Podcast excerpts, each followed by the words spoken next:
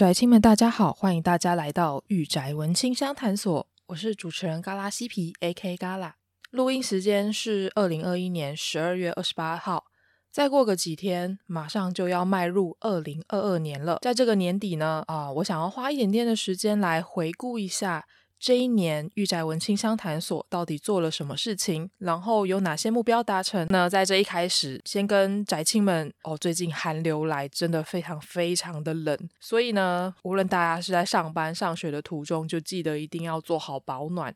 我现在也是在上班前录这一集呢，我房间真是冷到一个瑟瑟发抖。我真的觉得最近的想要准时早起，真是一件非常困难的事情啊。完全就是考验意志力的时期，所以呢，大家真的要注意好保暖。而这一年度呢，御宅文青商谈所呃，Podcast 每一集的呃不重复呃下载量突破了一千五，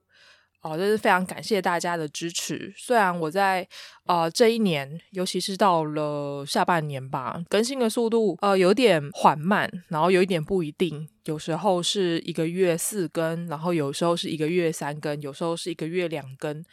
就是我想大家应该也会有点困扰吧，不过呢，我还是有乖乖的在 IG 开呃限动倒数，然后另外呃，我相信如果大家有追踪玉宅文青商谈所的话，应该都会收到平台的通知，就是非常感谢大家不离不弃的听到现在。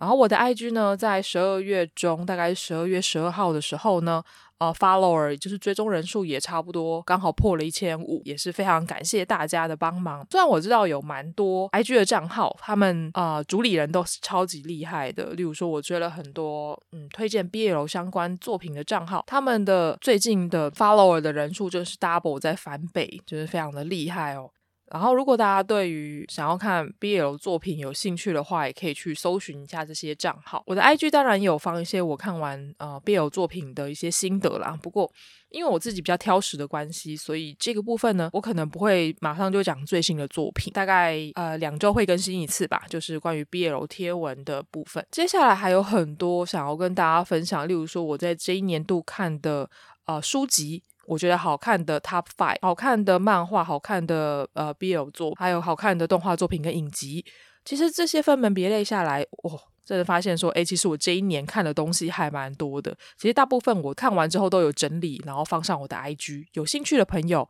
也可以到我的 IG 去看一下下。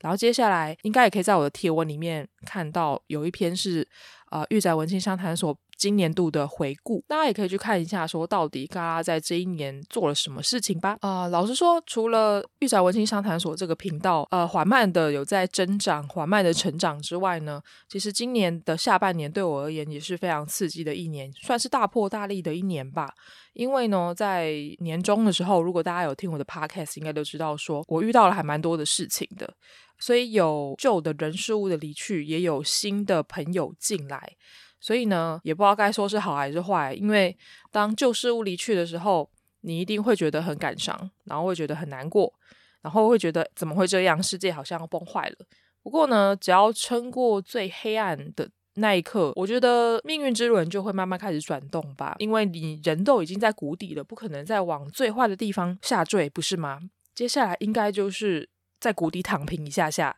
你就应该要开始往上爬了。我觉得呢，现在应该就是我逐渐要出动，然后逐渐要脱离那个深不见底，然后看不到尽头的隧道的那个时候了。所以呢，我觉得这个应该就是我今年度的一个概况吧。当然，也借由这个大破大立的下半年呢，我也开始学会了自己照顾自己啊，然后自己煮菜。然后做一些生酮小点心、减肥之类的。虽然 最近就是减肥不断的卡关，就是有点痛苦。不过呢，这件事情呢，就等到明年再说吧。我应该会继续卡关到一月吧。然后我想说，一月再认真的、好好的给他减肥一下。因为年底预约比较多，所以我觉得要减肥是很困难的事情。不知道宅青们今年度过得怎么样呢？你的年度目标有达成吗？你明年又想要做什么事情呢？也欢迎可以到我的社群平台来跟我交换一下意见。好，废话不多说，那我们开始今天的节目吧。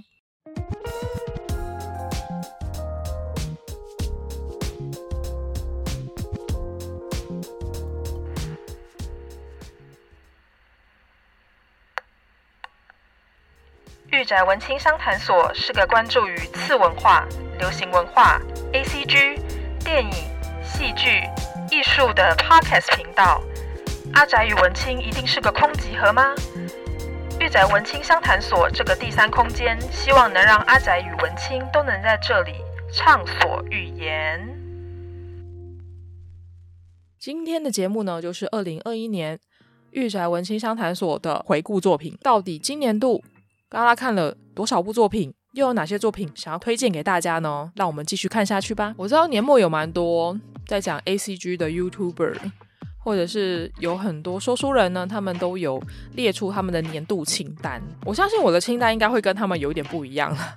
因为有他们有很多作品我都还没有看。都还在播放清单内，但是一直都还没有看。但是呢，也借由，嗯、呃，因为大家应该会知道，说我在每周二的晚上都会跟夜猫主厨就是播夜猫嘎嘎叫直播嘛，所以之前其实都有在做啊、新番导视的单元。所以呢，每一次新番出来，我稍微都会浏览一下，然后大概筛一个。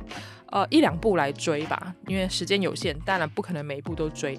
那我们就从一月二零二一年的一月新番开始吧。二零二一年一月新番，我想要推荐的作品有《工作细胞 Black》。工作细胞，嗯、是之前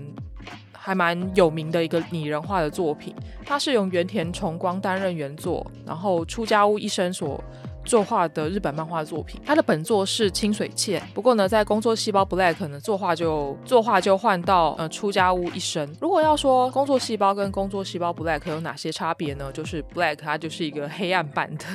工作细胞。大家可以想象，工作细胞它就是将我们体内的一些细胞啊拟人化，然后去。啊，看一下他们每天的工作的一个环境跟状况的一个故事，其实是非常的轻松、有趣、可爱。我相信大家在看《工作细胞》的时候，应该也会被它里面可爱的血小板萌到吧？就是阿诺内阿诺内，就是非常可爱的小萝莉们。不过呢，我们可以想一下，工作细胞的人体，也就是工作细胞的工作环境呢，其实是相对比较健康的。可是呢，在 Black 里面。就变得非常的可怕，主要在讲说工作细胞 Black 身体的主人呢，过着超级不健康的生活。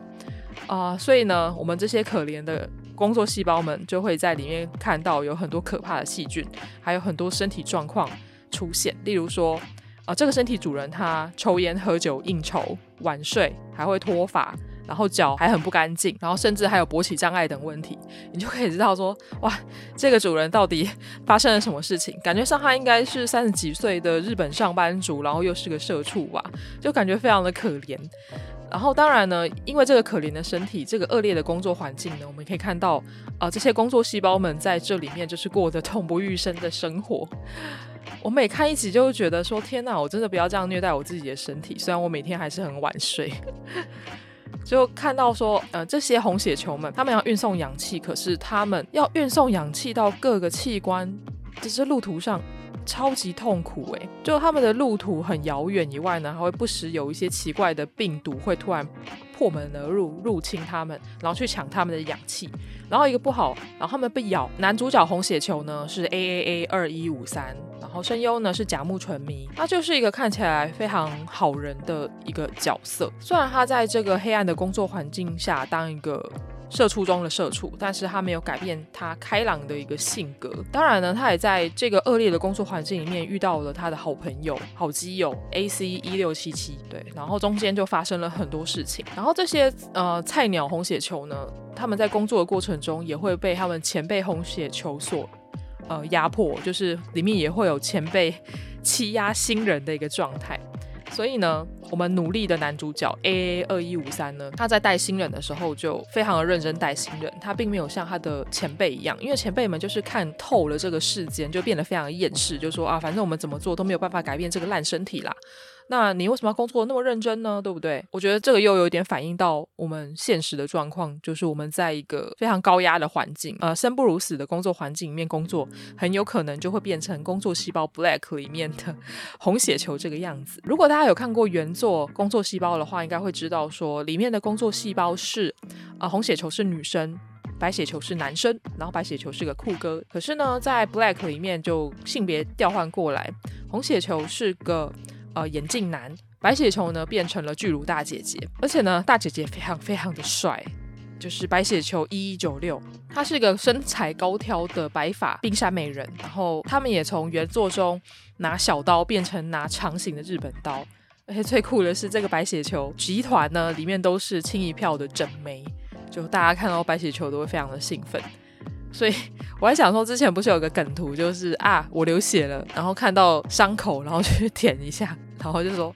这是一个舔萝莉的味道。我觉得这个听起来有点变态。但是如果变成了反过来，Black 的一个状况呢，就是你受伤了，伤口化脓了，你就说啊，这就是白血球，我的白血球。只是每个人的身体呃的白血球，你也不知道它到底是男生或女生啦，所以这个就见仁见智喽。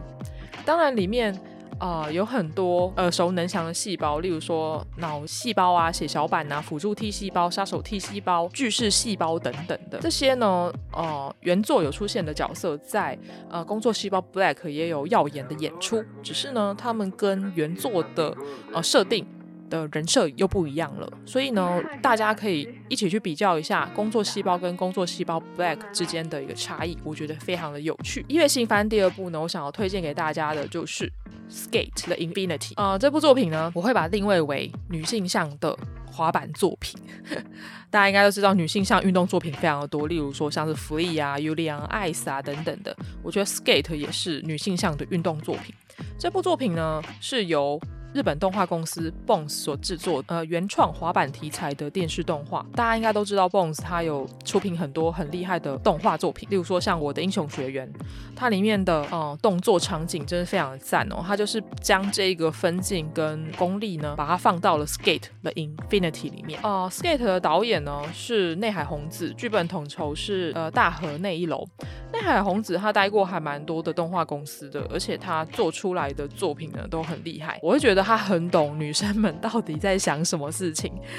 就是他会塞很多呃女性向元素跟服务女性的元素在这部作品里面，所以我才会觉得说《Skate》它是一部很女性向的滑板动画。这个故事里面有个非常特别的一个滑板比赛，叫做 S，他们是在一个封锁的矿山上面，然后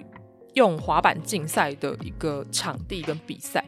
然后里面会有很多很危险的。一些场景啊，然后跟一些很危险的规则，所以呢，他主要就在讲说，呃，冲绳的少年高中生 Lucky 力呢，他跟转学生兰佳之间，然后一起学滑板，然后一起去挑战 S 的一个故事。呃，丽呢，他是非常热血的红发少年，然后兰佳呢，他是呃转学生，然后他以前是在加拿大念书，然后是个混血儿，然后因为他父亲去世了，母亲就带他一起回到母亲的家乡，也就是冲绳，之后呢，才认识了 Lecky，来认识了丽，就大家都知道自古红蓝出 CP 嘛，所以。当然，想当然尔就是 Lecky 跟兰佳不知道为什么就是越走越近，然后 Lecky 开始教导兰佳去学滑板。兰佳呢，因为他北国青年嘛，所以他是南漂到冲绳。他在加拿大的时候呢，就开始学，呃，从小就开始学滑雪板。不过呢，因为父亲去世的关系，他就之后就回到了日本，也没有再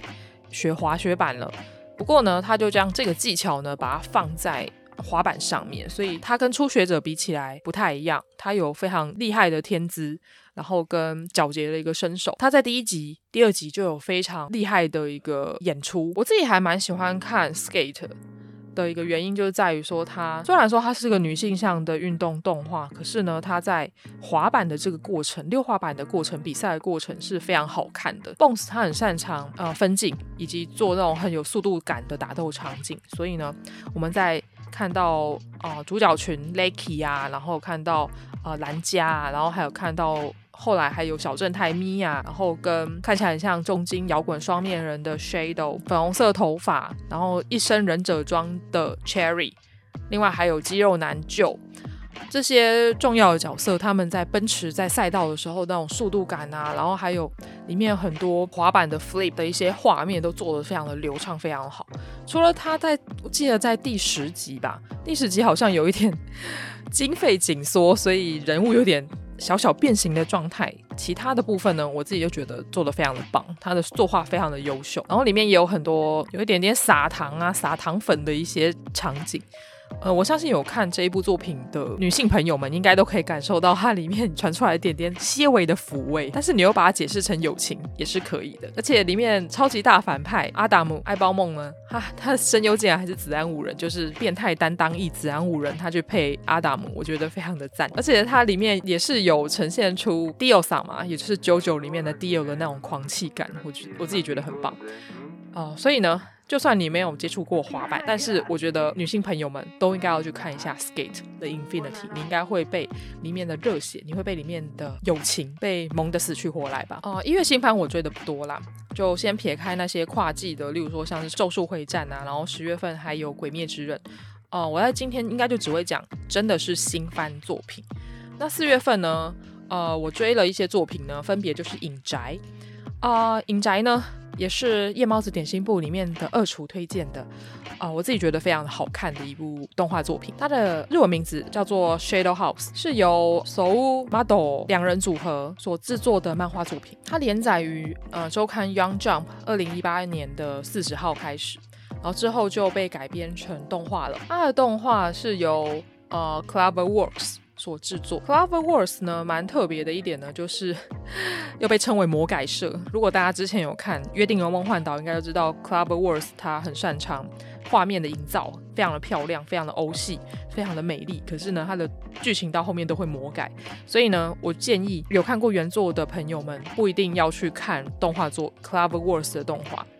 可是呢，呃，没有接触过原作的朋友们看这一部作品，应该不会有太大的一个冲击啦。这个故事就很有趣了，它就发生在一个很不可思议的一个房子里面。呃，这个巨大的豪宅呢，被称为影宅，它里面呢居住着一群假装自己是贵族的人。里面的主人呢，他们都没有脸，他们都是很像影子的一个存在，看起来都有点黑漆麻乌的。他们就过着贵族一般的生活。可是呢，每一个主人呢，每个尹大人呢，他们都有一个人偶。那个人偶呢，有点像是他们的脸，他们的外形长得一模一样，身高一模一样，然后身高、外形还有他们的动作都很像。而尹大人呢，都称这些活人偶为脸。所以呢，在这个尹宅里面，尹大人都会配一个活人偶，活人偶会去服务尹大人。所以故事女主角呢，就是叫艾米莉可，艾米莉可的活人偶。她跟她的主人凯特呢，在影宅里面过着相安无事的一个生活。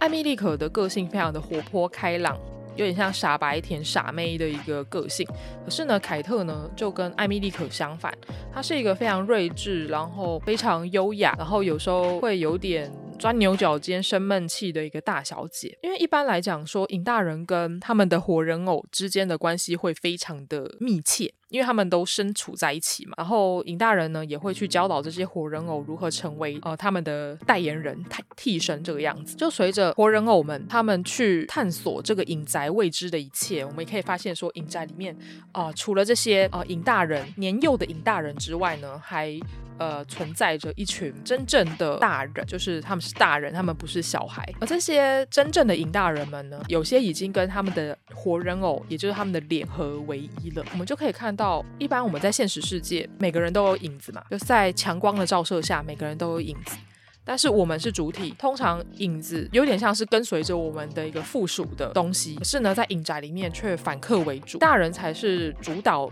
这个影宅的一切，然后活人偶就有点像是附属的一个状态。当然，这个故事到后面啊、每个影大人跟活人偶之间的关系又不一样，有些影大人们会觉得活人偶它是附属的，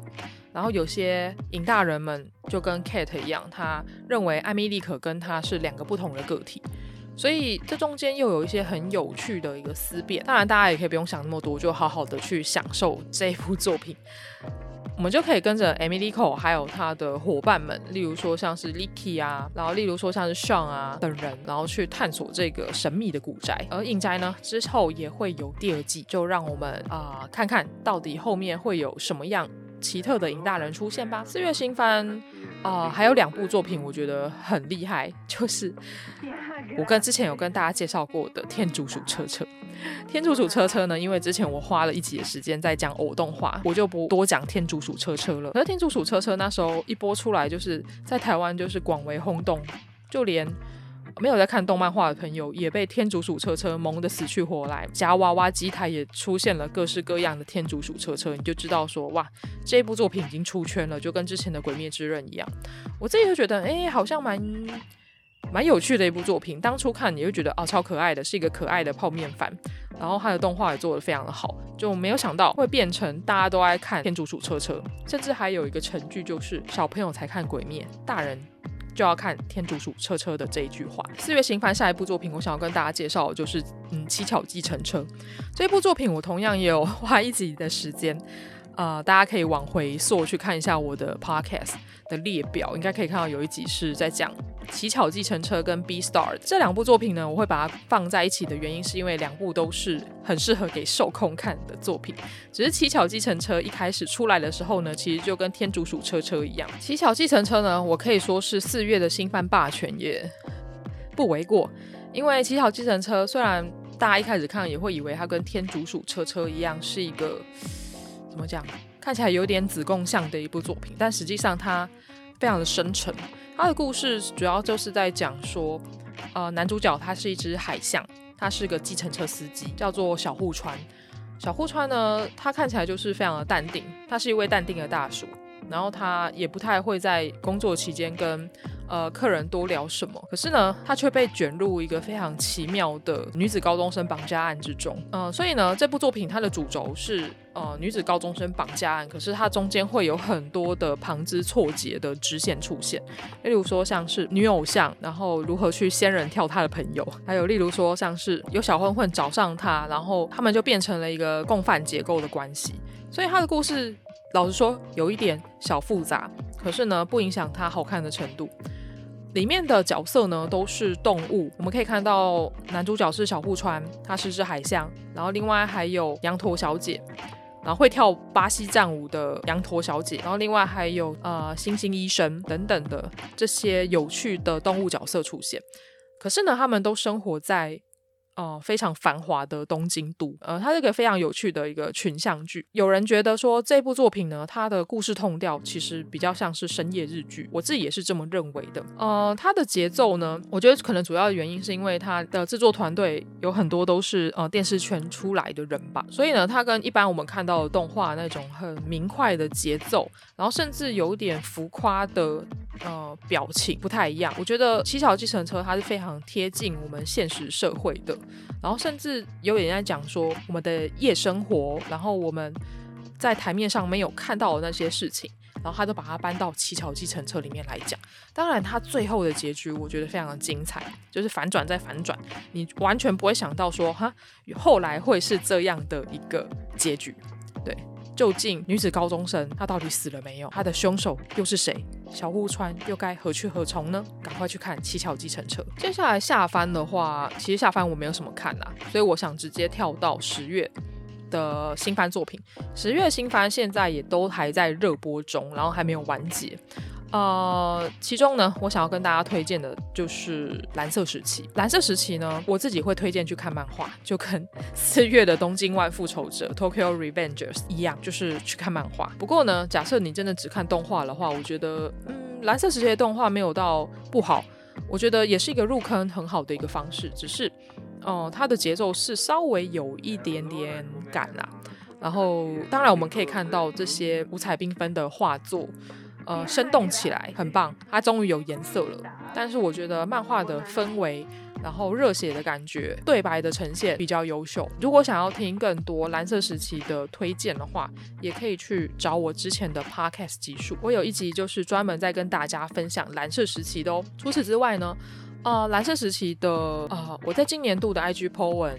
里面呢，蓝色时期算是表现得非常非常好的一个贴文，可以知道说大家都非常喜欢这部作品。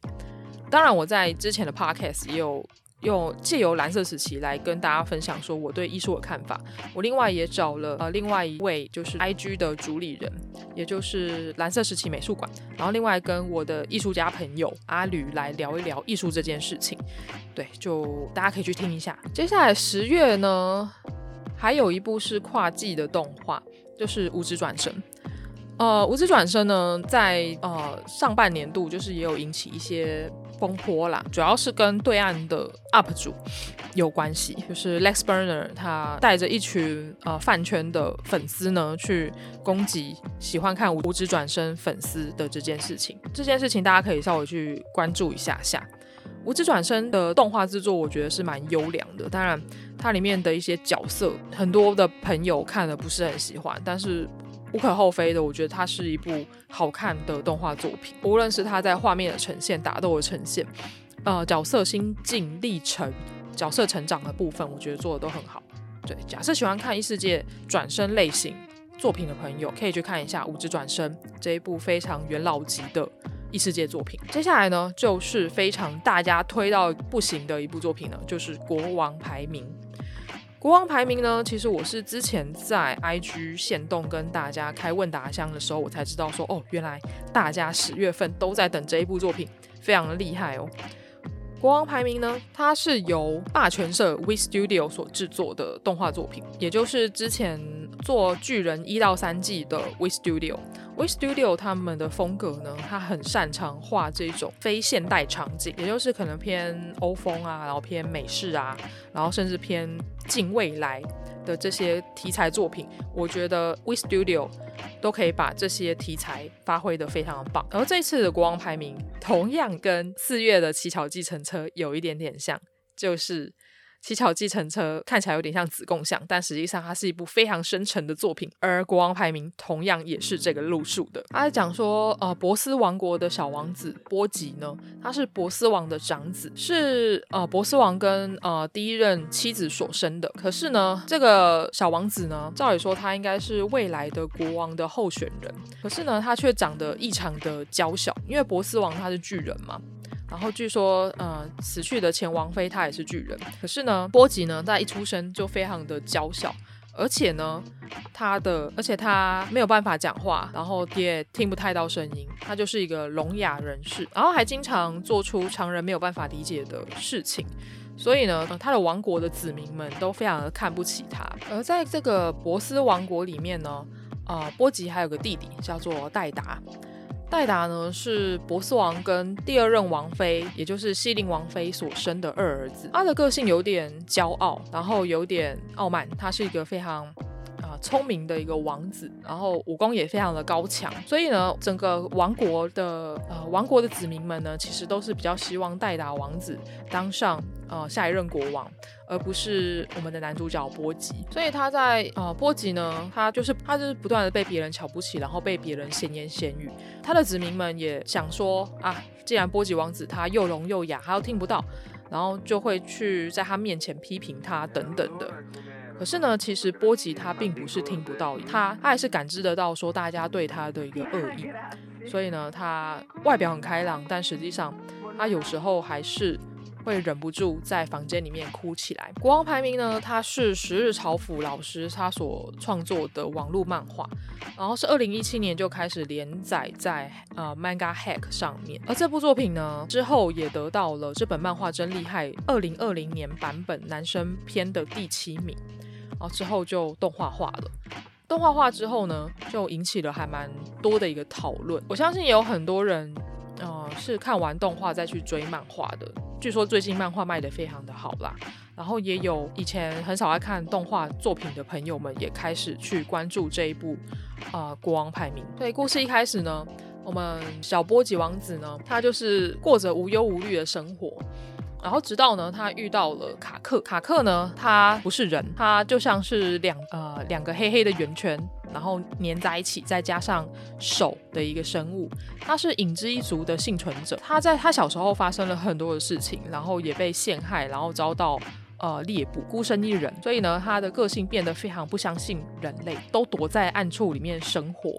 所以他遇到。这么天真无邪的波吉呢，就不断的去捉弄他，然后一开始有点像是 呃不良少年在抢劫好学生的感觉，但是波吉呢，他也觉得哦没关系啊，反正就给你嘛。然后之后呢，卡克就被波吉这种天真无邪的个性，然后努力不懈的个性所深深感动，然后之后他们就成为了好朋友，甚至在呃最近的动画的故事里面，卡克还啊、拯救了波吉。所以呢，我觉得他们两个的之间的关系真是非常非常的可爱。我觉得国王排名好看的一个地方呢，就是在于说，呃，除了看，呃，波吉他怎么样被别人瞧不起，然后到他逐渐成长的一个过程，让我觉得非常的热血励志以外呢，国王排名他在塑造人物的部分，也不是那种很单向单面性的。呃，塑造他每个角色呢都有所谓的双面性，然后甚至多面性。我们在一开始看到有一些角色的刻板印象，例如说后母，也就是二王妃，第二任王妃西林呢，她看起来就是有点尖酸刻薄那种后母脸的感觉。但实际上，我们看到剧情动画剧情时候才知道说，哦，原来西林她她很温暖，她是个非常可爱的一个角色，她也没有像一般的后母会去虐待那个前任。所生的小孩啊，他反而啊，他外表对于波吉很严厉，但实际上他是怕波吉受伤。他一开始进到王宫的时候，就想要跟呃波吉打好关系，然后之后呢，他才慢慢取得到波吉的信任。然后王国里面呢，呃，另外还有四天王，四天王呢有分为呃剑圣啊、王之蛇啊，然后另外还有国王之枪啊等等的这些角色。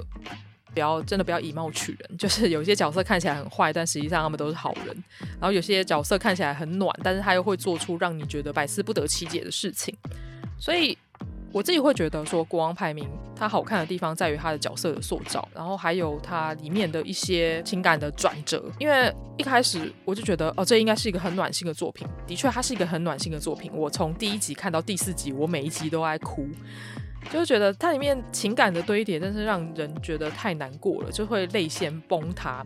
所以我觉我建议大家在看前面的时候可以拿卫生纸，然后之后呢，他们就呃迈入冒险之后就变得比较热血一点。可是他们在冒险的过程中又会遇到很多的心境上的转折吧，然后甚至有些角色会立场转变等等的。我觉得这一点是国王排名有趣的地方。